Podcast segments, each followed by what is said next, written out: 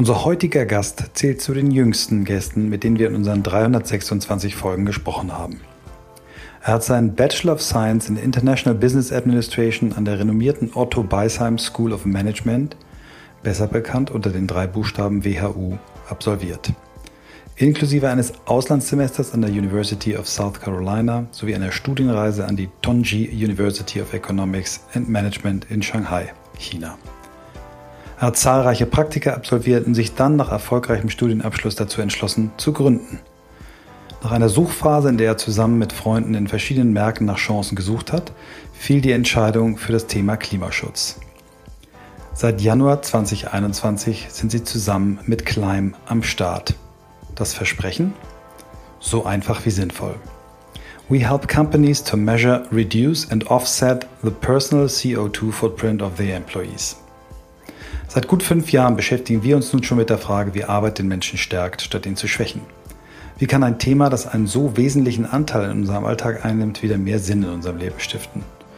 Wie können wir dazu beitragen, dass die wirklich drängenden Fragen in unserer Gesellschaft beantwortet werden? Und welche Rolle können dabei junge Unternehmerinnen und Unternehmer spielen?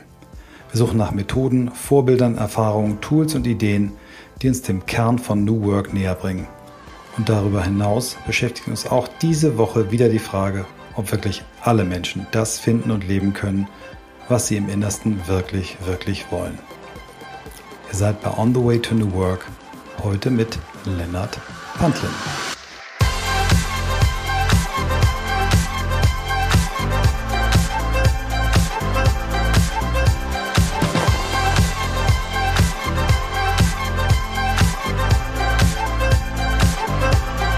Lennart, äh, ich bin so froh, dass wir heute hier zusammensitzen. Wir sehen uns zwar nur über Riverside, unsere Podcast-Software, aber ich bin total happy, dass ähm, dein Freund Moritz, mein Sohn Moritz, uns nochmal wieder zusammengebracht hat. Du warst bei uns ohnehin auf der Liste, weil ich ja mitverfolgt habe, was du gerade da machst mit deinem Team. Aber Moritz hat äh, irgendwann, der hilft uns ja, oder nicht der hilft uns, der macht das Gästemanagement bei uns nebenbei und in seiner Freizeit und der hat dann äh, irgendwann gesagt, hier, ich möchte auch mal jemanden vorschlagen und dann dachte ich, wow, Lennart hatte ich ohnehin drauf. Also, herzlich willkommen, Lennart.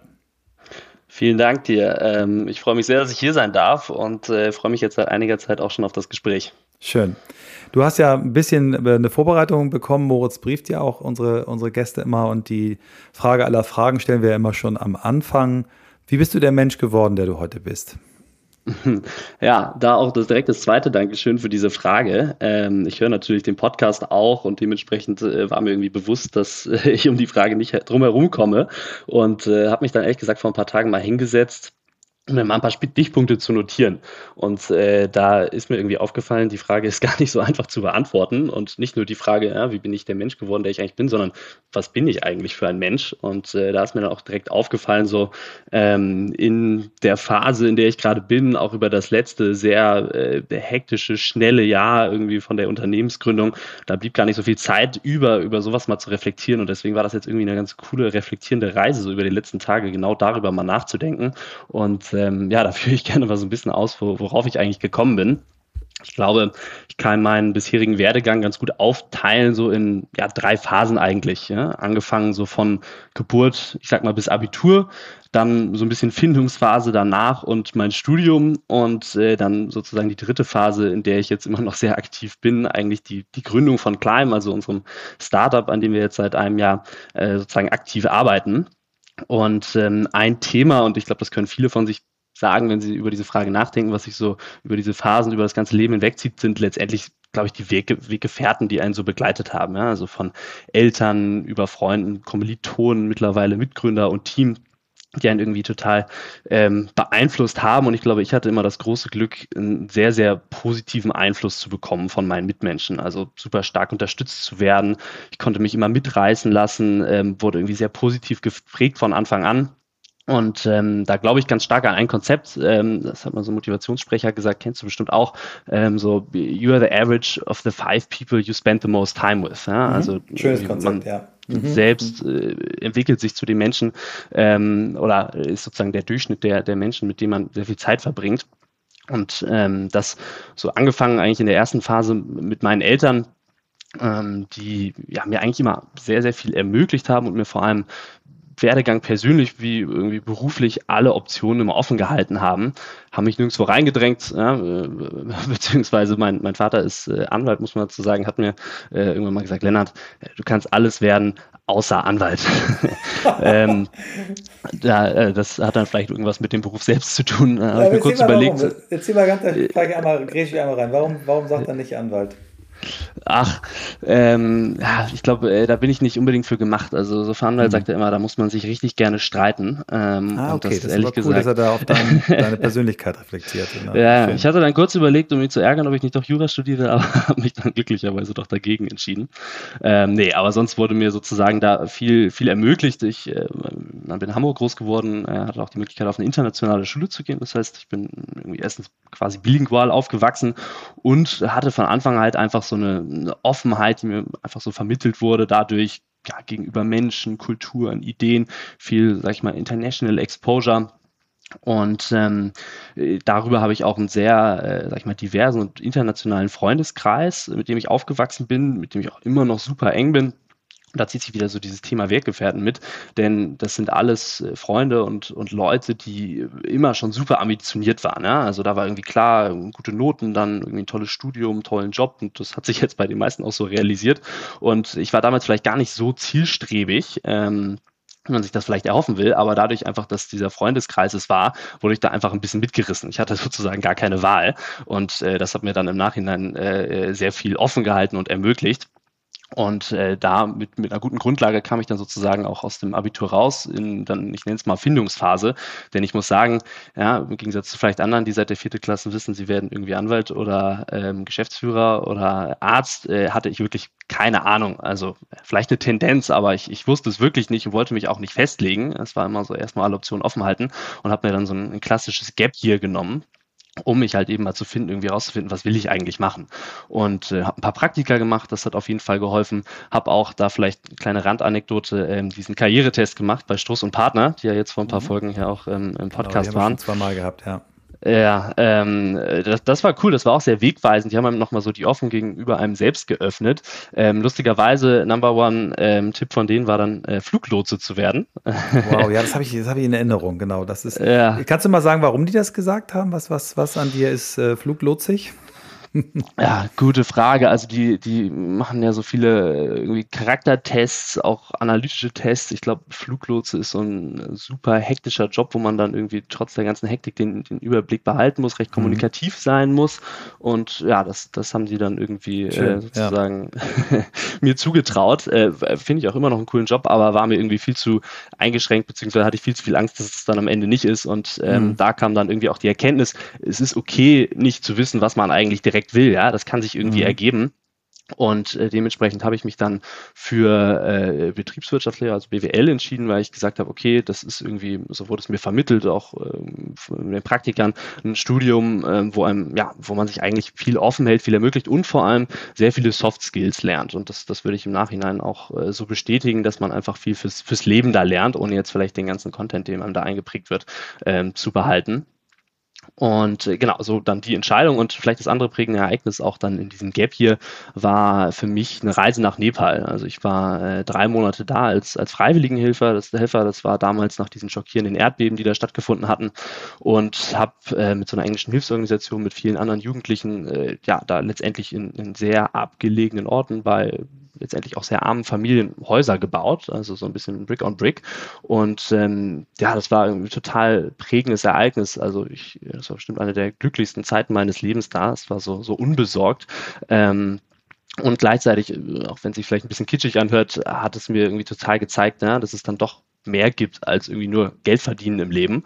Und das ist sicherlich was, etwas, was sehr prägend ist, letztendlich auch dann mit der Berufswahl irgendwie auch ein, ein Social Startup zu gründen. Das, das ist auf jeden Fall was, was sich auch so durch mein Leben bisher durchgezogen hat. Genau, und dann, ja, dann kam eben die Entscheidung BWL und äh, ich habe dann angefangen an der WHU zu studieren, ähm, also die, äh, sag ich mal, sehr unternehmerisch geprägte Universität äh, in Fallenland in der Nähe von Koblenz. Und ähm, was daran ganz toll war in diesen drei Jahren, war sicherlich, dass einem auch da wieder eigentlich alle Möglichkeiten offen gehalten werden. Ne? Es gibt die, die ganz klar wissen, so von Anfang an, ich werde Investmentbanker, Berater etc. Auch das wusste ich ganz lange nicht, aber was man mitbekommen hat, so das Thema Unternehmertum wird einem total vorgelebt. Also einmal von super erfolgreichen Alumni, ja, die irgendwie ein bisschen zu DAX-Konzernen ähm, gegründet, äh, großgezogen und mittlerweile, mittlerweile leiten. Aber was mich fast noch mehr inspiriert hat, waren so die Kommilitonen, mit denen man irgendwie abends äh, auch an der Bar saß, die dann äh, aber dann ein, zwei Jahre vor einem den Abschluss gemacht haben und dann in ein, zwei Jahren auch irgendwie äh, gegründet und äh, teilweise auch erfolgreiche Unternehmen hochgezogen haben. Und dann ging ich oder wir vielleicht damals auch mit einer gewissen Naivität ran, dass wir gesagt haben, okay, ich kenne die ja, ne? Wenn die das können, kann ja keine Magie sein, dann kann ich das vielleicht auch. Und äh, mhm, mit der Einstellung ja. äh, ging ich dann so ein bisschen zum, zum äh, auf den Ende des Studiums zu und auch da zieht sich dann das Thema Weggefährten wieder mit. Also erstens hatte ich total ambitionierte Kommilitonen und Freunde da, ähm, die mich dann auch am Ende ja, nicht groß überzeugen mussten, aber mitgenommen haben auf äh, ja, so eine Reise, die letztendlich dann noch zur Gründung des Startups geführt hat. Und zwar ging es dann auch zum Ende des Studiums wieder, okay, was macht man jetzt? Ähm, Praktika, Master, Gap hier. Und ähm, dann habe ich mich mit zwei Kommilitonen hingesetzt. Ähm, da vielleicht auch ein Gruß an meinen jetzigen Mitgründer Janis. Ähm, dem war irgendwie nach Geburt schon klar, der wird, der wird Gründer, der muss was gründen, der sprudelt nur so von Ideen. Und äh, der hatte dann damals gesagt, lass uns doch einfach mal hinsetzen, irgendwie drei Monate und einfach mal ein paar Ideen durchprobieren. Einfach mal äh, sozusagen einschließen und so eine Art Ideation-Phase beginnen. Und äh, ja, gesagt, getan, dann nach dem Studium äh, haben wir. Das heißt, ihr habt diese drei Monate gestartet ohne irgendeine Idee zu haben, das kann es sein, sondern ihr habt wirklich gesagt, wir nehmen uns die Zeit, drei, drei Monate und fangen dann an, drüber nachzudenken. Ja, absolut. Krass. Also ja. während, während, während des Studiums selbst hatte man natürlich so den einen oder anderen Kurs, wo man mal so eine Ideenfindung oder Konzeption von einem Geschäftsmodell gemacht hat. Da kam aber eben irgendwie nicht die springende Idee raus, wo wir dann gesagt haben, äh, das wird es sein. Ähm, ganz im Gegenteil, das waren vielleicht auch eher ähm, verrückte Ideen, die wir damals äh, da irgendwie ausprobiert haben. Aber was sich halt irgendwie äh, klar gemacht hat, war, dass es total Spaß gemacht hat. Das Team hatte sich irgendwie so gefunden. Ähm, es hat einen, einen riesen Spaß gemacht, so Ideen mal zu entwickeln. Genau, und dann sind wir quasi ohne Idee hin ähm, mit einer ganz leichten Ahnung davon, wie man so Ideen eventuell entwickelt. Aber Weil die äh, Tools habt ihr an der Uni gelernt dafür, ne? Also die, die, wie, wie man genau. äh, ne, solche Prozesse macht, ja. Ja, ja, auf jeden Fall das und einer meiner äh, dann äh, Kommilitonen, der, der dabei war, hatte im Praktikum VC gemacht und äh, sozusagen dann sehr strategisch äh, das Verständnis davon mitbekommen, wie man eigentlich so Startups und Ideen letztendlich analysiert. Ich würde sagen, das hat fast sogar noch mal mehr geholfen. Ähm, genau, und der, dann haben wir uns da hingesetzt, eine Woche lang irgendwie, hatten dann in, in Berlin, in Wedding, das war Hoch-Corona-Zeit, also es gab auch wirklich keine Ablenkung, ähm, haben wir dann eine Wohnung genommen, drei Schlafzimmer, ein Wohnzimmer, das haben wir zum Büro umfunktioniert, ja, so klassisch bei Ikea-Tische Tische reingestellt und äh, dann Whiteboard an die Wand und gesagt, gut, jede Woche ich weiß es nicht genau, zehn Ideen, ja, teilen wir untereinander auf. Ähm, man macht sein Research, äh, irgendwie äh, ein paar Parameter aufgestellt und am Ende der Woche präsentieren wir uns das gegenseitig. Dann äh, äh, judgen wir, geben dem Ganzen ein paar Punkte und ziehen das Ganze dann in einem Funnel weiter, bis wir irgendwo da sind, wo wir irgendwie was mal konkreter testen. Und ähm, ja, es war eine, eine super inspirierende Zeit. Irgendwie hat mega viel Spaß gemacht. Ich habe ganz viele Learnings draus gezogen. Ich glaube, so das Größte, ähm, äh, was ja immer noch sehr wichtig ist, ist eigentlich, und das gerade als, als Gründer, aber sicherlich auch im Berufsleben oder eigentlich in allem, was man macht, man sollte irgendwas finden, wo man einfach eine, eine krasse Passion für hat. Also wo man einen riesen Spaß empfindet, wo man äh, ja dann wieder im Gründerleben wirklich jeden Morgen dann auch die Motivation hat, da aufzustehen, durch die Highs, durch die Lows, durch irgendwas voranzutreiben. Das, das ist unfassbar wichtig. Und da, das, das Learning haben wir zum Glück äh, früh gemacht. Ähm, vielleicht ein Beispiel, eine Idee, die wir auch relativ weit gesponnen hatten, war ähm, äh, das Thema Inkontinenz. Also äh, erwachsene Menschen, die unter Inkontinenz leiden, ist, äh, dem ist man sich ja so gar nicht bewusst. Wir kamen da irgendwie drauf über irgendwie ein paar Artikel und Studien und ähm, äh, der deutsche Pflegemarkt, äh, was die Artikel da angeht, der konzentriert sich eher so auf Funktionalität, weniger irgendwie auf Wohlbefinden und Aussehen. Und da gab es gerade so einen Trend in Amerika, das irgendwie ein bisschen ähm, besser zu gestalten haben wir uns angeguckt, äh, mal ein Pitch-Deck gebaut, irgendwie mal ein bisschen konzipiert, Produkttests gemacht, uns irgendwie Produkte aus Amerika bestellt und äh, waren relativ weit, hatten auch mal mit einem Investor das Ganze durchgespielt uns dann am Ende des Tages aber dann mal wirklich hingesetzt zu dritt in die Augen geguckt und gesagt, okay, so legen wir jetzt damit los und sind dann zum Glück letztendlich zu dem Schluss gekommen, nee, das ist es einfach nicht, ja, das ist ein tolles Thema, das kann wirtschaftlich sein, man kann damit Leuten helfen, aber wir leiden selbst nicht unter dem Problem, wir kennen niemanden direkt, der darunter leidet und ähm, ist es wirklich das, was ich für die nächsten fünf bis zehn Jahre eventuell sozusagen vorantreiben möchte? Vielleicht, aber sozusagen da war nicht die Sicherheit oder dieser, ja, genau, das, das Feuer hat gefehlt und ähm, das ist sozusagen dann Learning, was wir hatten, womit wir dann in die weitere sozusagen Ideenfindung reingegangen sind und mit der dann auch die Idee, die wir jetzt sozusagen weiterverfolgen, ja. ähm, gekommen ist. Magst du noch so ein, zwei Ideen? Also äh, eine würde ich gern von dir hören, weil da war, glaube ich, viel Passion im Spiel, aber da habt ihr dann, glaube ich, gesagt, äh, vielleicht ist das doch nicht so der, der beste Markt. Ähm, sag doch mal ein, zwei Ideen, die ihr auch noch hattet, die, die es nicht geworden sind. Mm. ja, da waren, da waren viele dabei. Wir hatten dann auch irgendwie so einen Topf der lustigsten oder bescheuertsten Ideen.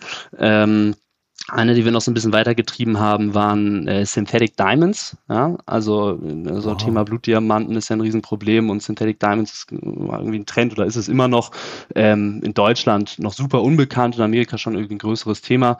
Ähm, äh, genau, und dann da irgendwie eine Marke letztendlich hinter aufzubauen, Synthetic Diamonds zu sourcen und dann ähm, Verlobungsringe zum Beispiel damit auszustatten, weiteren Schmuck da sind wir dann am Ende zur Erkenntnis gekommen, dass wir nicht unbedingt qualifiziert sind, da eine Marke hinter aufzubauen. Gerade so, so Luxus, da muss man einfach super viel Zeit und vor allem auch Geld investieren in eine Marke, damit die jemand dann für mehrere tausend Euro ein Synthetic Diamond, wo auch der Wert des Ganzen auch noch angezweifelt wird, irgendwie aufzubauen. Und auch das vielleicht ein Thema Verlobungsringe, was uns jetzt gar nicht so nahe lag, mhm, passionstechnisch. Ähm, genau, das ist vielleicht noch so eine größere Idee, die wir da haben. Haben nicht auch noch Bier, Bierpong-Tische? Hattet ihr das nicht auch noch? Na, ich hatte Angst, dass du fragst. Darüber zu reden. Das, äh, ja, ich glaube, das ist so die klassische Studentenidee, die jeder einmal während des Studiums hat. Das oder irgendwie so eine Apps, um irgendwie Bars mit äh, Bargängern äh, zu vernetzen. Ja, genau, so individualisierte Bierpong-Tische war auch mal so eine Idee, die da.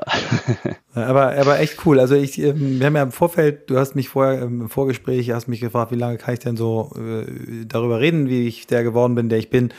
Und ich hatte ganz am Anfang, so hatte ich das Gefühl, naja, wie soll so jemand, der so jung ist wie du, da jetzt so äh, das so machen? Aber du machst das echt cool. Also das ist echt toll gemacht, finde ich. Äh, bin dir sehr dankbar dafür und auch dieses, diese, dieses offene Elternhaus und deine, deine Prägung auch durch eine internationale Schule. Ähm, du hast sehr viele Stichworte, auf die wir später noch kommen werden, geliefert. Aber lass uns mal jetzt ähm, zu dem kommen, was du ja auch schon angeteased hast, zu der Firma, die dich jetzt äh, ein Jahr bewegt, die ihr zusammen gegründet habt. Vielleicht erzählst du ein bisschen was, wie ihr auf die Idee gekommen seid, was die Idee genau ist. Gründerteam, bisschen mal ähm, äh, Insight, äh, wie sieht es aus in einem Startup, was man während der Corona- Zeit gegründet hat. Äh, wie kann man das eigentlich schaffen? Und äh, dann gehen wir weiter. Okay? Ja, sehr gerne. Ähm, genau, also die Firma, die wir jetzt letztendlich gegründet haben, heißt Climb. Ähm, und äh, genau, das kam dann sozusagen aus dem, dem Learning irgendwie, wir brauchen, wenn wir was machen, was mit Passion. Und ähm, äh, da kommt dann vielleicht auch so diese Nepal-Anekdote wieder ins Spiel, weil so ähnliche Geschichten haben meine zwei Mitgründer, Janis und Octavio, äh, auch ähm, so in ihrer persönlichen, in ihrem persönlichen Werdegang gemacht, dass irgendwie das, das Soziale ähm, total wichtige Rolle gespielt hat. Und das ist letztendlich auch die Passion, die uns äh, immer noch nach einem Jahr äh, und auch unser Team total prägt und vereint, eben na, ein wirtschaftliches Geschäftsmodell aufzubauen, was aber gleichzeitig irgendwie auch einen großen Mehrwert letztendlich für, für die Gesellschaft liefert. Und letztendlich haben wir uns ja dann Problem Klimawandel vorgenommen, irgendwie das, das größte Problem unserer Zeit, wenn man so will. Und äh, das war dann auch, wo wir gesagt haben, okay, dann lass uns doch in diese Richtung einfach mal gucken. Ja, das ist was, was uns richtig Spaß machen könnte, wo wir, wie gesagt, diese Passion, äh, oft genug gesagt, sozusagen für entwickeln können. Ich muss aber sagen, da ist jetzt dann eben nicht, und das hat man sicherlich aus dieser Ideation Phase schon rausgehört, diese super emotionale Airbnb-Gründungsgeschichte hinter, sondern ich muss sagen, das war dann schon auch recht strategisch, dass wir gesagt haben, okay, das, das könnte ein Thema sein. Und wir haben uns dann einfach auch da viele Ideen angeguckt, beziehungsweise geguckt, okay, wie funktioniert dieser Markt eigentlich gerade? Was können Individuen tun? Was müssen Individuen tun? Was können Firmen tun? Was müssen Firmen tun, ähm, um irgendwie dieser, dieser Klimakrise entgegenzuarbeiten? Und ähm, haben dann da super viele Interviews geführt, ähm, um Einblick in diesen Markt zu bekommen, Verständnis zu gewinnen. Genau, und sind dann am Ende ähm, dazu gekommen, ähm, dass man einen großen Hebel wirklich bei Unternehmen haben kann. Ähm, Denn äh, letztendlich ist es so, dass jedes Unternehmen eine Klimatransformation jetzt über die nächsten Jahre äh, hinlegen muss, ja, um sich gegenüber der, der, Klimakrise zu wappnen, eine Umstellung zu machen, die äh, teilweise sehr fundamental sein kann. Äh, also bis hin irgendwie zu das ganze Geschäftsmodell sozusagen umzustellen. Und ähm, unserer Meinung nach äh, sind die Unternehmen da aktuell viel zu langsam, ähm, beziehungsweise haben vielleicht auch einfach noch nicht die richtigen Mittel oder die richtige Motivation. Ja, leider, obwohl sie sie eigentlich haben sollten, so eine Transformation zu machen. Da kamen wir eben zu, okay, wir wollen Unternehmen bei der Klimatransformation helfen und da gibt es auch schon Ansätze am Markt. Unserer ist, glaube ich, recht individuell, weil wir sagen, äh, wir machen das über eine Art Bottom-up-Approach. Also wir sagen, wir ähm, binden MitarbeiterInnen in eine Nachhaltigkeitsstrategie rein. Das heißt, wir geben Unternehmen ein Tool an die Hand, um äh, sozusagen MitarbeiterInnen zu befähigen, den Bewusstsein, Sensibilisierung rund ums Thema Nachhaltigkeit zu geben und ihnen zu ermöglichen, in einer Nachhaltigkeitsstrategie sozusagen mitzuwirken. Und das funktioniert über ein, ähm, äh, sag ich mal vom Konzept her, über einen Employee Benefit, also einen MitarbeiterInnen-Vorteil.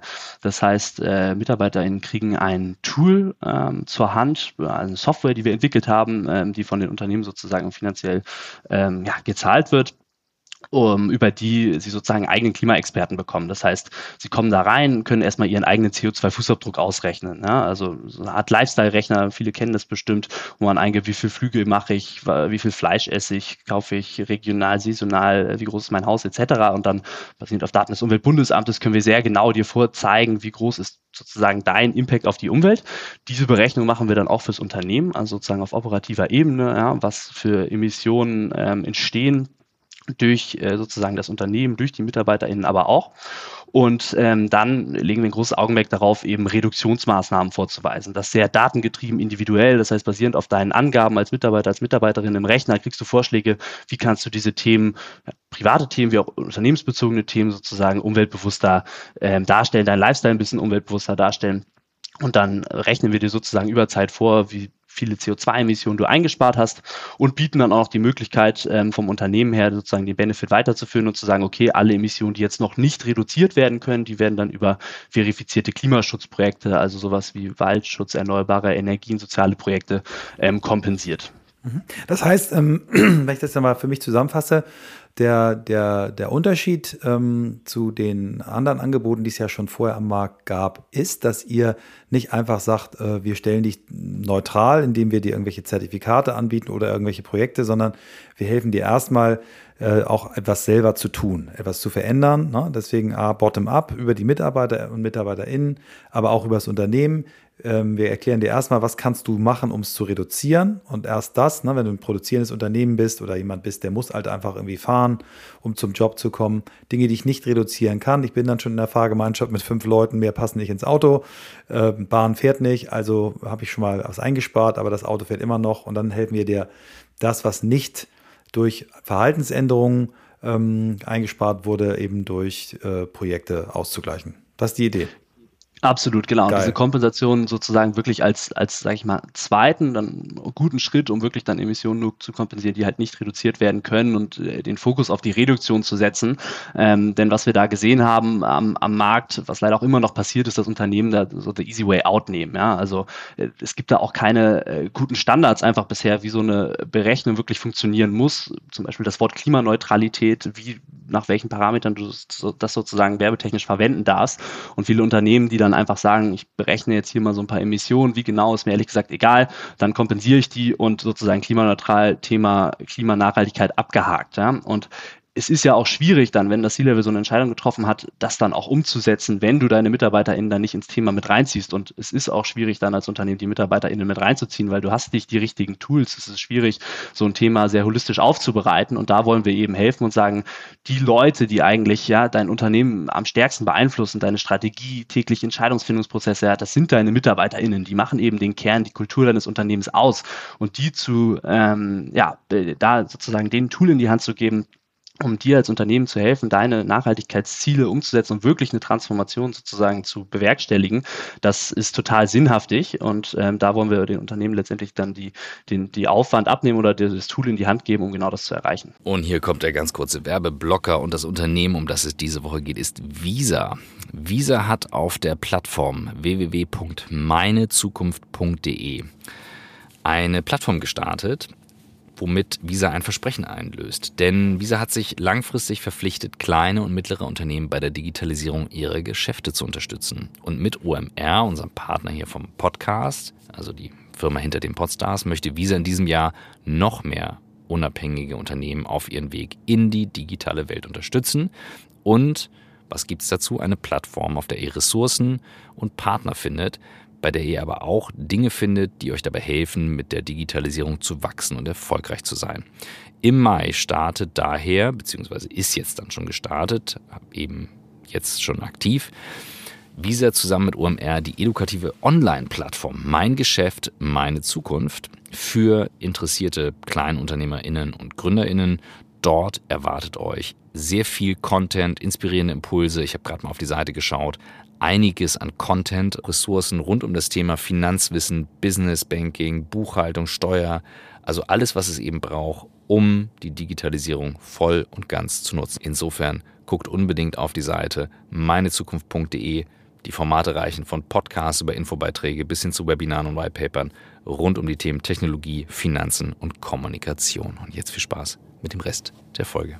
Also fantastische Idee, ich bin, bin tot, totally hooked. Ähm äh, ich habe ja selber 1993 über, über Ökomarketing promoviert und damals äh, sehr viel äh, Unverständnis geerntet. Also bei Greenpeace haben gesagt, Marketing und Öko passen nicht zusammen und äh, in der Industrie war das noch kein Thema. Ähm, du bist jetzt auf einen mega äh, Trend äh, draufgegangen mit einem wirklich seriösen und ernsthaften Ansatz, der aber auch sich sehr komplex anhört. Das heißt für mich, die äh, dieses Henne-Ei-Problem, du bist jetzt, wirst du uns gleich erklären, du bist ja der Salesmensch, also wie bringst du Unternehmen dabei dazu, sich euch anzuvertrauen, weil du ja am Anfang noch kein voll funktionsfähiges Produkt hast? Wie ist das, ne? also was war erst da? Erst Kunden, die euch geglaubt haben oder erst ein MVP, den ihr zeigen konnte? Vielleicht erzählst du mal ein bisschen ähm, die beiden Faktoren Produktentstehung und ähm, erste äh, Kunden begeistern. Vielleicht die beiden Dinge. Ja, sehr gerne. Also da, da sprichst du ein wichtiges Thema an. Da geht es dann auch wieder um Brand, ja, ein bisschen Seriosität, Vertrauen auch im Markt aufzubauen. Ähm, wir sind so gestartet, dass wir äh, gesagt haben, äh, das ist so dieses Y Combinator, so dieser berühmte Accelerator aus, aus Amerika-Prinzip, ähm, dass man total light anfängt, so dieses klassische MVP-Prinzip und äh, bloß nicht am Markt vorbeibaut. Also nichts baut, was man irgendwie sich selbst in der äh, stillen Kammer erarbeitet hat und sagt, das ist es, das dann fertig ausbauen meine, mein Lieblingszitat ist da und mein Team kann es sicher nicht mehr hören, aber von, von Reed Hoffman, vom LinkedIn-Gründer, ähm, if you're not embarrassed by your first product, you launch too late. Und äh, ich glaube, das haben wir gelebt. Das ist nicht einfach. Ich würde mich auch als Perfektionist sehen. Das heißt, dann ein Produkt auf den Markt zu bringen, was irgendwie nicht den eigenen Ansprüchen entspricht, ist, ist wirklich schwierig, vor allem wenn man es verkaufen muss. Aber es war total wichtig und das leben wir immer noch so, dass man erstmal das haben wir gemacht mit einem ganz leichten MVP, ja, muss man sagen. Also das war jetzt kein Tech-Produkt oder so, sondern das war am Ende ein Fragebogen, der diesen CO2-Rechner abgespiegelt hat, mit einer E-Mail-Strecke, die diese Reduktion Bewusstseinsthemen abgespiegelt hat. Und äh, die hat die Essenz des Produktes wiedergespiegelt, aber war natürlich also technisch jetzt nicht ein Meisterwerk, aber es war völlig okay. Natürlich hast du da nicht die Conversions im Sales wie dann später mit einem vollumfänglichen Produkt, aber es war ja auch ein neuartiges Produkt. Das heißt, man musste erstmal gucken, kriegt man da erste Traction, kriegt man da Interessenten. Und klar, am Anfang bespielst du dann da viel über Netzwerk. Ähm, wir hatten ja auch ein paar Investoren dann früh dabei, die da unterstützt haben, so ein bisschen Vertrauen aufzubauen, um dann die ersten Kunden zu gewinnen. Und das haben wir dann glücklicherweise recht schnell geschafft, dann irgendwie in den ersten drei, vier Monaten die ersten zehn Unternehmenskunden, die dann einfach auch viel Vertrauen in uns als Gründerteam gesteckt haben, ähm, gesagt haben, hey, das wollen wir mal mit unterstützen, auch mitentwickeln. Ja, du brauchst mal Leute. Was war das für Unternehmen? Ähm, ja, schon viele Startups, ja, die natürlich selbst sozusagen mhm. den, den Struggle so ein bisschen kennen und dann gerne auch mal unterstützen, irgendwie Gründer, die man dann auch, muss ich sagen, da war das Uni-Netzwerk auch sehr stark, gesagt haben, hey, sowas unterstützen wir gerne, da geben wir auch gerne Feedback, beziehungsweise wir sind so innovativ, dass wir sagen, wir finden die Lösung total cool, wir würden das gerne sozusagen mit beeinflussen, was da gebaut wird, damit es auch auf unser Team passt. Und ähm, ja, da, da sind wir vielen äh, Gründern, Firmen ganz dankbar, dass sie das sozusagen mit begleitet haben. Und ähm, dann konnten wir mit diesen zehn Kunden eigentlich äh, sozusagen viele Erkenntnisse ziehen, die wir dann Anfang diesen Jahres in eine Produktentwicklung gegeben haben. Ähm, mit Freelancern, von denen wir mittlerweile vielleicht eingestellt haben, ähm, die äh, letztendlich das Ganze dann in ein sehr vollumfängliches, automatisiertes äh, Softwareprodukt umgebaut haben. Und ja, da äh, kommt dann das nächste Thema, warum mal eine Software, wenn du das noch nie gemacht hast. Das war auf jeden Fall auch nicht einfach, auch mit viel Frustration, aber ähm, wir haben es am Ende geschafft und sind jetzt seit anderthalb Monaten sozusagen live mit dem neuen Produkt und äh, ja, sind jetzt mittlerweile irgendwie bei ähm, knapp 30 Unternehmenskunden, äh, die das Ganze nutzen, auch echt größere Kunden dabei, die da Vertrauen in uns stecken. Und jetzt ist man halt in so einem sehr schönen Status, wo man wirklich ein, ein Produkt hat, was man iterieren kann, neue Features launchen kann und ähm, das dann auf sehr coolen sozusagen Produktprozessen aufbaut, wo man mit den Kunden dann ähm, und mit dem Markt äh, versucht, mhm. eben ein Produkt zu bauen, was wirklich die Probleme löst.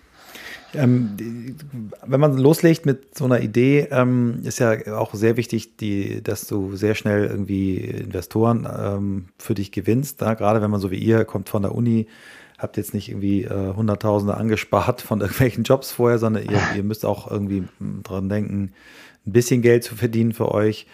Ihr braucht Geld für eine Entwicklung. Ähm, was waren das für Menschen, die euch als, als äh, Business Angels äh, vertraut haben? War das eher Friends and Family? War das äh, Uni-Umfeld? Was, was waren das für Leute? Mhm. Also wir haben dann damals, ähm, muss ja sagen, wir waren pre-Revenue, pre-Product. Wir hatten wirklich, wir waren drei Jungs mit einem Pitch-Deck. Ähm, und äh, hatten auch nicht viel Erfahrung im Fundraising. Ja, haben uns irgendwie viel angehört und mal ein paar Fragen gestellt an Leute, die es schon mal gemacht haben, aber am Ende richtig lernen tust du es nur, wenn du es mal selbst gemacht hast. Und das war dann einfach Learning while doing. Ähm, wir haben angefangen, irgendwie mit ein paar VCs zu sprechen. Das haben wir sehr schnell äh, wieder gestoppt, weil wir gemerkt haben, okay, ja, also VCs ähm, investieren eigentlich sowieso erst später. Es gibt so ein paar frühphasige, aber die gucken natürlich dann nur aufs Gründerteam und da fehlte dann einfach die Erfahrung, die wir da mitgebracht haben. Das heißt, wir haben uns dann schnell an, an Business Angels ge gewendet, die dann vielleicht nochmal ja, ein bisschen Vertrauensvorschuss einem bieten, und äh, hatten da sehr Glück ähm, mit, mit einem Angel äh, aus Berlin, mit dem wir auch viele Sparrings, zum Beispiel irgendwie dieses Diamantenmodell, Inkontinenzthema, konnten wir auch okay, mit Okay, der kannte damals, euch schon als Team und hat gesagt, genau. ich finde das Team geil und äh, wenn dann ja. die richtige Idee kommt, dann gehe ich auch rein. Cool. Mhm. Absolut. Ähm, also der hat wirklich voll und ganz ins, ins, ins Team sozusagen investiert. Da waren wir auch unglaublich dankbar für. Ähm, und dann sozusagen mit dem, mit dem ersten Investor kam dann wieder der zweite. Das war dann eher so Family and Friends. Und äh, dann konnten wir auch äh, tatsächlich sogar noch ein VC überzeugen, beziehungsweise einen Company Builder äh, mit, mit Hanse Ventures, auch aus Hamburg die dann allgemein auch von der Strategie her sehr, sehr frühphasig schon investieren und Super. auch ein bisschen operativ mit unterstützen. Und das hat dann so ähm, sehr gut gepasst, uns ehrlich gesagt eine ziemlich gute Basis dann gegeben, auch so vom Advisor-Team her, äh, die uns dann auch sozusagen mit dem, vielleicht mit der fehlenden Erfahrung, äh, die konnten sie dann so über die Zeit so ein bisschen ergänzen. Super. Und ähm, äh, Jetzt erzähl doch mal, wo ihr jetzt als Company steht, ähm, wie viele Leute seid ihr, wie seid ihr mit dem Thema Corona umgegangen, Klammer auf, äh, erzähl ruhig auch mal die Geschichte, dass ihr auch mal phasenweise alle Corona hattet. Ähm, vielleicht so ein bisschen diese, diese Gründungsphase nochmal aus der, aus der Teamperspektive, wie arbeitet ihr zusammen? Und dann kommen wir auf jeden Fall auch nochmal auf das Thema, wie geht's weiter? Ähm, na, du hast erzählt, ihr sucht jetzt Investoren und das wollen wir auf jeden Fall auch noch besprechen. Ja, absolut. Also es ging dann alles äh, irgendwie sehr schnell. Ähm, also ohne dass man das so äh, groß planen konnte, äh, ging das jetzt innerhalb von irgendwie einem Dreivierteljahr von, äh, wie gesagt, drei, drei sozusagen Freunde im, im Wohnzimmer sitzend, äh, Idee entwickeln, bis hin zu jetzt äh, seit ein paar Wochen im eigenen Office hier in Berlin mit mittlerweile zehn Leuten. Also das ist natürlich nicht alles Festangestellte, aber trotzdem irgendwie ein großes Team, was, was koordiniert werden will. Und ähm, ja, angefangen ähm, sozusagen hat es mit uns drei, die eben das erste MVP gebaut haben, ähm, dann sozusagen die ersten Kunden gewonnen haben, dann kam der erste Mitarbeiter, sozusagen der erste Praktikant erstmal ähm, und äh, da vielleicht irgendwie äh, cool auch äh, so von der Story her, was vielleicht auch ein Startup dann den Leuten ermöglichen kann. Das ist äh, unser ähm, Mitarbeiter Number One ist, ist Max, er hat Praktikant bzw. Entrepreneur in Residence angefanang, ähm, im Sales gestartet, dann irgendwie plötzlich sein eigenes Produkt Produkt äh, übernommen, entwickelt. Ähm, und äh, leitet jetzt mittlerweile mit äh, einem Mitgründer von mir äh, sozusagen das Produkt, also irgendwie auch eine coole Entwicklung, die, die, die man selbst dann von den Leuten ähm, im Team mitbekommt. Und äh, genau, der Stand jetzt, äh, eben so circa 30 Kunden, die wir haben. Wir haben jetzt eben mit dem neuen Produkt die Möglichkeit, vor allem auch große Kunden auf das Produkt onzuboarden, die wir vorher sozusagen mit dem ersten MVP gar nicht hatten. Das heißt, wir haben irgendwie ein skalierbares Produkt.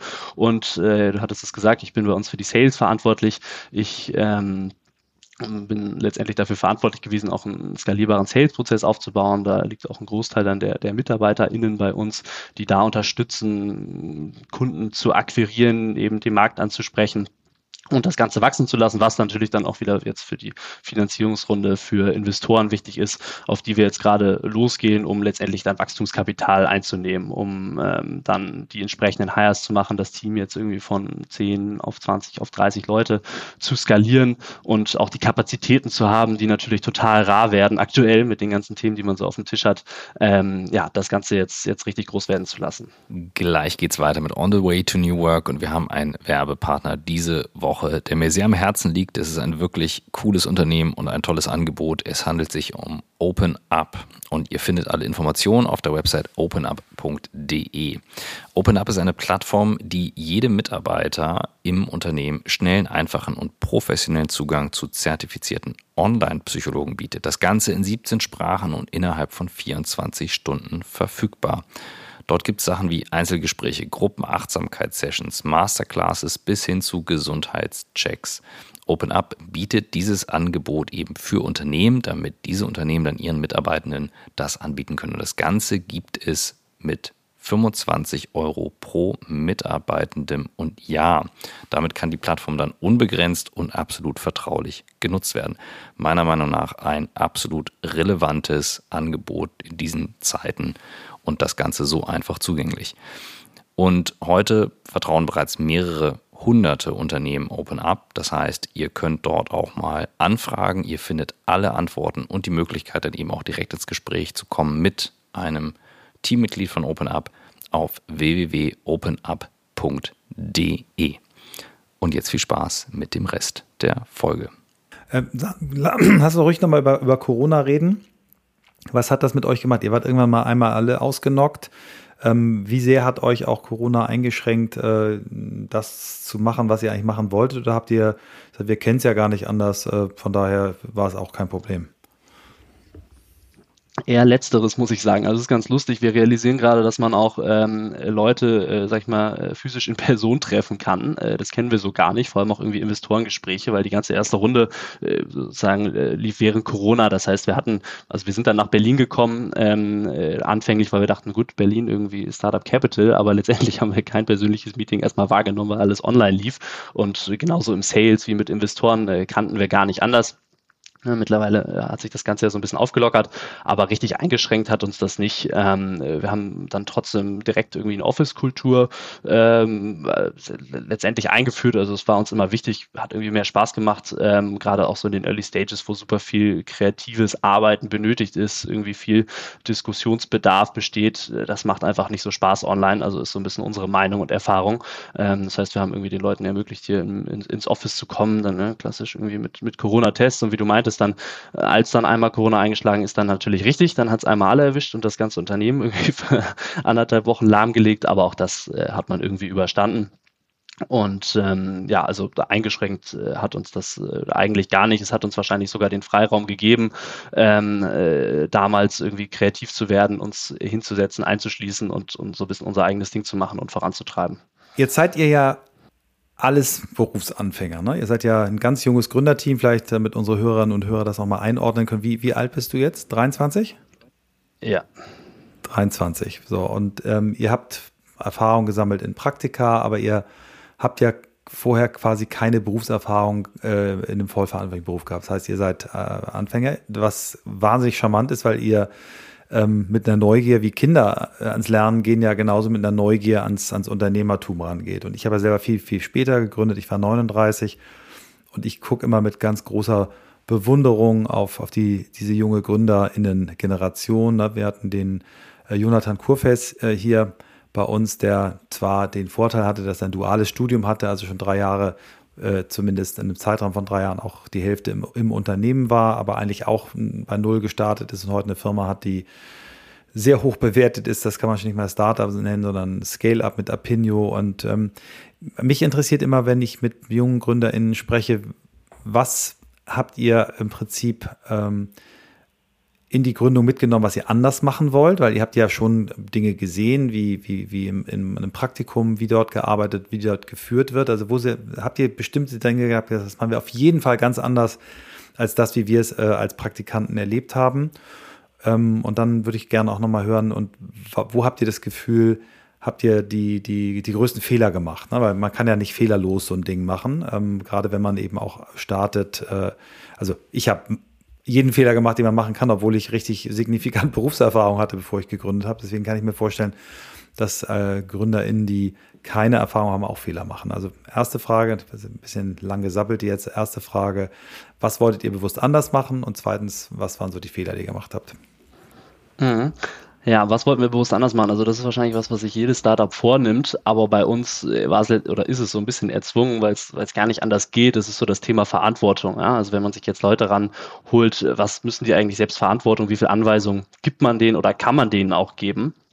Ähm, und äh, das ist so ein bisschen Fluch und Segen zugleich. Also ich glaube, wir ermöglichen den, den Leuten, die bei uns sind, ich habe das Max-Beispiel eben genannt, so der äh, war halt jemand, der das direkt gesehen hat, okay, ja, die Jungs sind irgendwie in ihren eigenen Themen drin, die wissen auf jeden Fall noch nicht perfekt, wie man irgendwie äh, Leute anführt, die, die lernen das gerade noch, deswegen nehme ich meine Themen einfach selbst in die Hand, setze die um und ähm, das funktioniert natürlich super. Also wenn man Leute hat, die auch Lust haben, Verantwortung zu übernehmen, dann, dann können sie das machen, dann, dann machen sie das und umso mehr sie einem abnehmen, umso weniger man ein, weisen muss, ähm, umso mehr sie sich auch eigens auf Themen anlernen, weil das ist ja so ein bisschen das Thema, Ding oder die Berufserfahrung. Wir bringen einfach nicht das Wissen aus den Themen unbedingt mit. Das heißt, jeder äh, muss so ein bisschen Learning while Doing betreiben das funktioniert halt richtig gut.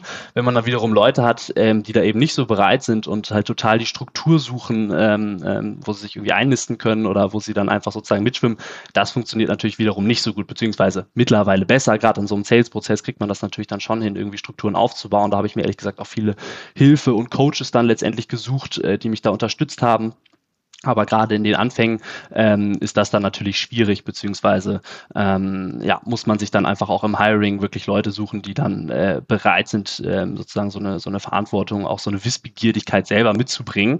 Und ähm, da, wobei das ehrlich gesagt uns gar keine Schwierigkeiten bisher bereitet hat, auch letztendlich ältere Leute ja mit mehr Erfahrung reinzuholen, ähm, ist natürlich auch immer so eine Frage für die, haben die dann das Vertrauen in einen, obwohl man jetzt so jung ist, äh, haben wir eine sehr gute Erfahrung gemacht, das jetzt auch sozusagen, ja, in Anführungszeichen ältere MitarbeiterInnen bei uns haben, die dann aber auch einfach Erfahrungen mit reinbringen, was einfach wichtig ist. Ja? Wenn man die Erfahrung nicht selbst hat, dann muss man sie sich halt suchen. Ja? Also erstens macht man seine eigenen Erfahrungen, aber dann auch, um Fehler zu vermeiden und irgendwie sich einen Wissensvorsprung reinzuholen, macht es natürlich Sinn, auch Leute anzustellen, die dann ähm, irgendwie eine, eine, Erfahrungsbasis mit sich bringen. Und das ist jetzt auch für uns total relevant, dann mit einer ähm, nächsten äh, Investitionsrunde, dass wir sagen, wir können dann auch äh, ein bisschen höhere Gehälter auszahlen und dann dementsprechend auch nochmal noch erfahrenere Leute, die vielleicht im einen oder anderen größeren Startup-Unternehmen schon mal gearbeitet haben, mit reinbringen. Denn ich glaube, da muss man als Gründer vorsichtig sein. Ja? Man, man bringt auf jeden Fall einen gewissen Ego mit sich. Das braucht man, glaube ich, auch, sonst ist es total irrational, eigentlich so eine Überzeugung in ein Unternehmen zu haben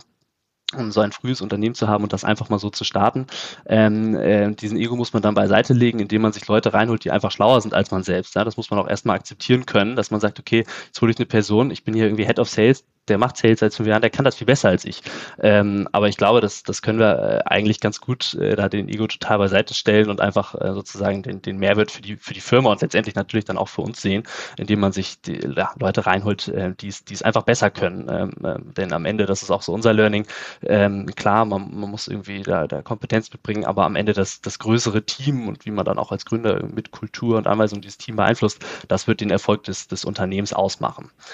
Ähm, Genau, also das, das auf jeden Sehr Fall cool. was, was wir anders, anders machen mhm. oder anders machen wollen, einfach alle Freiheiten bieten. Ähm, ja, da seid ihr wirklich, da seid ihr auch absolut New Work, weil da bei New Work geht es ja ähm, vor allen Dingen darum, Menschen in eine Lage zu versetzen, dass sie, dass sie freier arbeiten, dass sie selbstbestimmter arbeiten. Selbstführung ist ein großes Wort, also von daher seid ihr da schon mal absolut äh, im, im Megatrend, ähm, nicht nur im Megatrend äh, Klimarettung, sondern auch im Megatrend, wie, wie wollen Menschen eigentlich arbeiten. Cool. Kommen wir mal zu den, zu den Fehlern. Also du musst jetzt nicht dich hier komplett nackig machen und alles sagen, was ich falsch gemacht habe, aber vielleicht so, wo du sagst, das waren so, so herausragende Dinge, wo wir gesagt haben, da haben wir Dinge unterschätzt oder falsch eingeschätzt. Ähm. Ja, also ich denke, zu Anfangs ähm, sind wir ein bisschen zu konservativ mit unserem Geld äh, umgegangen. Also wir haben ja eine gewisse Summe dann äh, doch äh, von Investoren bekommen Und äh, es hat sich irgendwie komisch angefühlt, ne, anfänglich das Geld von anderen da in, im großen Maße auszugeben. Und äh, da waren wir vielleicht ein bisschen zu, zu vorsichtig. Das haben wir dann relativ schnell von unseren Investoren aber auch zu hören bekommen, dass es hier dann sich doch um, um Wagniskapital dreht. Ja, und ähm, wir jetzt nicht das private Ersparnis direkt von jemandem kaputt machen, sondern ganz im Gegenteil, die natürlich in uns investiert haben, damit wir das irgendwie ins, ins, ins Startup zurück investieren. Und äh, da sind wir besser drin geworden. Ich äh, würde sagen, wir schmeißen jetzt trotzdem nicht mit dem, mit dem Geld um uns. Es ist einfach, glaube ich, auch ähm, ja, ein Wert, den wir so als, als Gründer haben, dass wir da, ähm, ja, äh, sag ich mal, Entscheidungen äh, nicht äh, zu schnell treffen, aber doch schnell genug, wie es ja doch in einem, in einem Startup dann letztendlich notwendig ist. Ähm, und das andere, wahrscheinlich größte Thema, mit dem wir uns sehr aktiv, das, das geht auch so ins Thema Reflektieren rein, als, als Team gerade befassen, ist so, ja, wie, wie feiert man eigentlich äh, seine Erfolge? Ja? Wie geht man klar auf der einen Seite irgendwie mit, mit Problemen um, um Misserfolgen, aber andererseits, wie, wie geht man dann letztendlich auch damit um, wenn man seine Ziele erreicht? Und das, äh, da sind wir noch nicht so gut drin, beziehungsweise müssen noch deutlich besser drin werden, denn ich glaube, das ist so ein, so ein Klassiker, was womit sicher viele resonieren ähm, angefangen irgendwie von der ersten Finanzierungsrunde. Ja, man nimmt sich das die ganze Zeit vor. Das große Ziel ist es jetzt hier Investoren zu überzeugen, dass wir das Team sind, dass diese Idee jetzt groß macht, uns Geld gibt sogar dafür.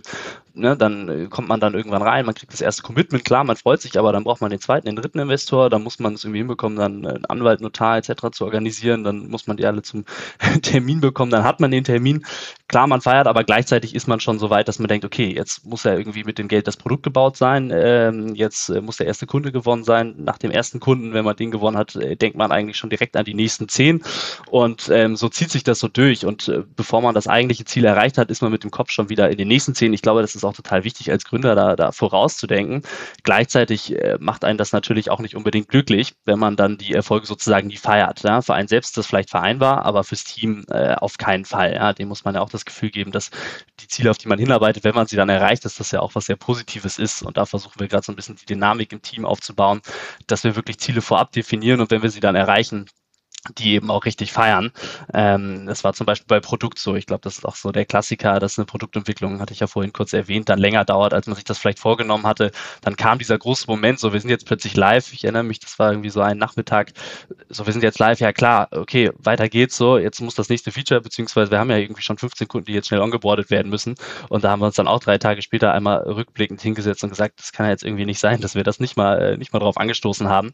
Und ähm, äh, das ist was, was wir jetzt äh, lernen müssen oder gelernt haben, dass man da einfach noch äh, sozusagen aktiver ähm, dann auch die, die Erfolge mitnimmt und, und feiert, kleine wie große. Sehr stark. Lass uns mal auf das Thema Wachstum jetzt äh, eingehen. Ihr habt große Pläne. Ähm, ihr sucht jetzt Investoren. Was genau sucht ihr für Investoren? Ähm, wie ist der Prozess? Was äh, nutzt mal hier, du hast jetzt hier den Elevator Pitch. Es hören viele Leute zu, auch Leute, die selber investieren. Ähm, es ist keine Verkaufsveranstaltung, aber wir wollen junge UnternehmerInnen unterstützen und du hast hier die Chance, nochmal einmal zu sagen, was ihr eigentlich braucht, damit ihr die nächste Phase gut hinkriegt. Ja, also Ziel ist es jetzt, ähm, eine Million äh, aufzunehmen, sozusagen. Das ist dann unsere Pre-Seed-Runde per Definition. Ähm, ja, wir haben äh, schon sozusagen den ersten Erfolg feiern können, dass unsere Bestandsinvestoren gesagt haben, hey, die glauben weiterhin an uns und sozusagen das erste Commitment äh, auch ausgesprochen haben. Und jetzt geht es letztendlich darum, zwei Arten von Investoren zu finden. Wir suchen einen sozusagen Lead-Investor, einen VC ja, mit dem entsprechenden Kapital, was auch solche Summen äh, sozusagen in, in, in, Firmen stecken kann, stemmen kann. Ähm, und dann wollen wir das Ganze ergänzen, weil wir da einfach auch sehr gute Erfahrungen gemacht haben mit entsprechenden Angel-Investoren, die dann Netzwerk, aber auch operative Erfahrungen mitbringen, vor allem auch, wie man letztendlich ein größeres Team aufbaut, sowas dann auch von, sage ich mal, 10 zu 30, irgendwann 50 MitarbeiterInnen skaliert. Da wollen wir natürlich möglichst viel Erfahrung ja, in der Form von äh, Wissen letztendlich mit reinholen ähm, sozusagen in den, in den Kreis der Investoren. Und äh, genau, da sind wir jetzt sozusagen gerade dran, Prozess gerade gestartet, klassisch Pitch Deck, äh, Businessplan gebaut ähm, und äh, sind jetzt gerade sozusagen in den ersten Investorengesprächen, um diese Runde dann in den äh, nächsten Monaten ähm, sozusagen abzuschließen. Kennst du Planet A, Lennart? Planet A? Ja, äh, klar. ich weiß nicht, ob einer von Planet A zuhört. Wir haben die auch schon bei uns auf der Liste, dass die auch zu uns in den Podcast kommen. Fantastischer äh, ja, in, in Investmentfonds, der ganz klar das Thema ähm, Klimarettung und, und Nachhaltigkeit im Fokus hat. Ähm, ich glaube, einer der äh, der Tobi Seikel war früher auch bei Hanse Ventures. Also von daher, ähm, äh, seid ihr mit denen schon in Kontakt oder soll ich da mal, soll ich euch mal zusammen? da sind wir in Kontakt, genau. Der, der Tobias war Super. Founding Member von Hanse Ventures und äh, da ist natürlich die Connection dann immer noch Alles bestehend. Genau. Cool. Also ähm, für alle Hörerinnen und Hörer, guckt euch das Unternehmen an. Ich glaube, hier entsteht gerade was ganz, ganz Tolles.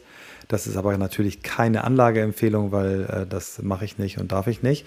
Aber äh, ich gucke es mir genau an und ich finde, finde großartig, was ihr macht. Erzähl doch noch mal ein bisschen, Lennart. Ähm, du hast, wir haben angefangen mit der Frage, wie bist du der Mensch geworden, äh, der du ähm, heute bist. Jetzt kommt die Frage, wo willst du eigentlich noch hin? Was, ist, was sind so deine Visionen, deine, deine Ideen? Ähm, deine Generation ist ja häufig so, dass sie, du hast es vorhin selber gesagt, fünf bis zehn Jahre will ich das machen so ein ähm, Jonathan Kurfest hat auch am Anfang diesen Fokus gehabt, hat jetzt aber mittlerweile, glaube ich, für sich entschieden, dass, dass das vielleicht doch eine Lebensaufgabe sein könnte. Also zumindest führt er sein Unternehmen so, als wenn es eher ein, ein, ein, eine langfristige Aufgabe ist, als ein, ich will da schnell wieder raus. Wie, wo willst du hin?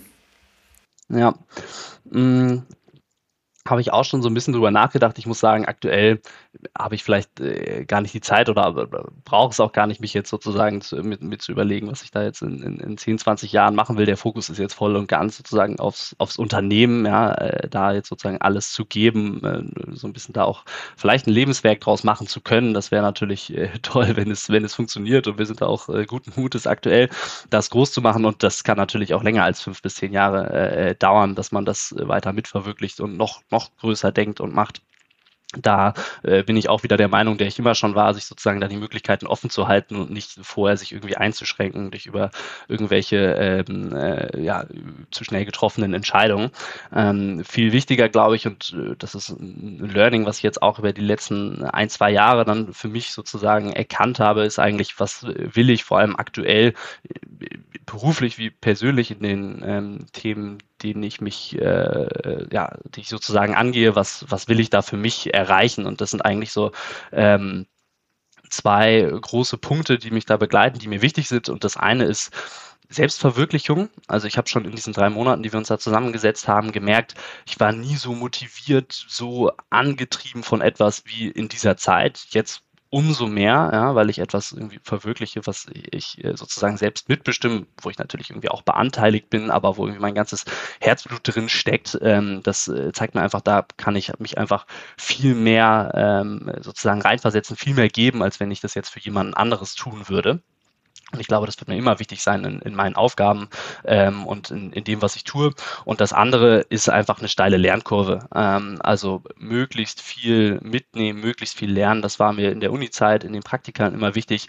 Und jetzt umso mehr. Und ich glaube, man kriegt kaum eine steilere Lernkurve her, als wenn man einfach selbst gründet. Also da spreche ich jetzt mittlerweile doch aus eigener Erfahrung. Und ähm, die endet auch nicht. Also mit jedem Prozess in dem Startup, das ist ja wie, wie, wie fast wie ein Neuanfang. Ja? So die erste Zeit eine Idee finden, dann irgendwie das das erste Produkt bauen, die ersten zehn Kunden gewinnen, jetzt das sozusagen äh, zu skalieren ähm, und dann wird es ja immer nur größer und größer und die Lernkurve ähm, dementsprechend neigt sich nicht. Und das andere große, so neben dem Beruf, sind, glaube ich, immer gute Beziehungen zu haben. Also das, was mich sowieso auch ähm, sehr positiv immer schon mitbegleitet hat, Freunde, ähm, Freundin, Familie, das auch wirklich zu pflegen. Und da muss ich sagen, im letzten Jahr, da habe ich auch mehr bekommen, als ich dann zurückgeben konnte. Ja, einfach weil man irgendwie so ähm, beeinflusst, äh, eingenommen auch war, sozusagen vom beruflichen, vom Startup. Und das ist etwas auch für mich, was ich mir vorgenommen habe, da auch wieder ein bisschen mehr äh, zurückgeben zu können, Beziehungen mehr zu pflegen, weil ich glaube, es gibt nichts Wichtigeres als Leute, auf die man sich auch in den schlechten Zeiten dann stützen kann, wo man weiß, die sind für einen da. Und genauso möchte man das natürlich erwidern. Großartig. Äh, auch damit hast du ein, ein äh, äh mega Insight getroffen, ähm, denn das, was uns äh, langfristig gesund, glücklich und langlebig macht, das sind eben äh, gute, gelungene Beziehungen. Und ähm, sehr, ich finde es toll, dass du die Selbstreflexionskraft hast, zu sagen, okay, im letzten Jahr habe ich mehr bekommen, als ich gegeben habe. Und, und äh, ja, toll. Also vielen, vielen Dank, lieber Lennart, für dieses Gespräch. Es hat mir unfassbar viel Spaß gemacht. Ich wünsche dir und deinem Team alles, alles Gute für den weiteren Weg und hoffe, dass wir ähm, hier bei unseren Hörern und Hörern ähm, Menschen ähm, erreicht haben, die sich so wie ihr für dieses Thema begeistern können, sei es als Kunden, als MitarbeiterInnen oder als InvestorInnen. Why not? Also, mach's gut, mein Lieber. Vielen Dank, dass ich hier sein durfte. Ciao, Michael.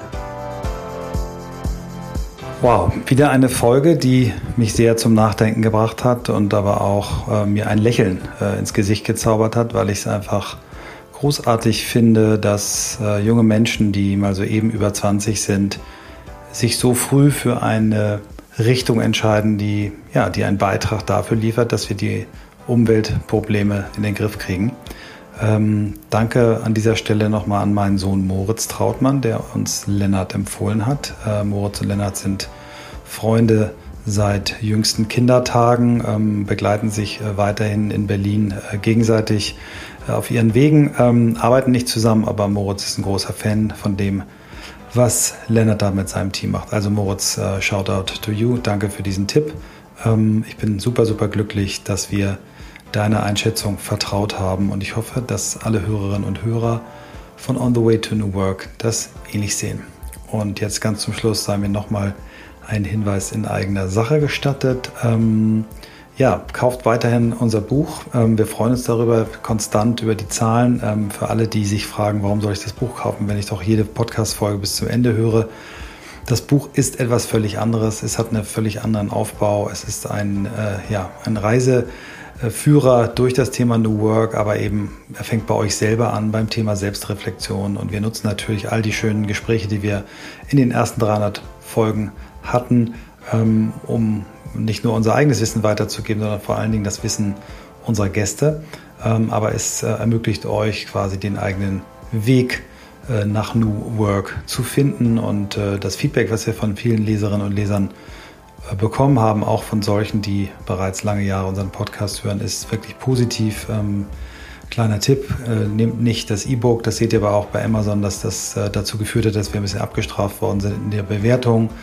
Aber die inhaltlichen Bewertungen sind fast alles fünf Sterne mit teilweise sehr, sehr netten Texten. Auch darüber freuen wir uns natürlich weiterhin über Sterne und über Bewertungen und natürlich auch über direktes Feedback. Alles Gute für euch und bis zur nächsten Woche. Äh, ganz liebe äh, Grüße auch von Christoph, der an der Folge nicht teilnehmen konnte, aber natürlich bald wieder dabei ist. Habt einen schönen Sommer.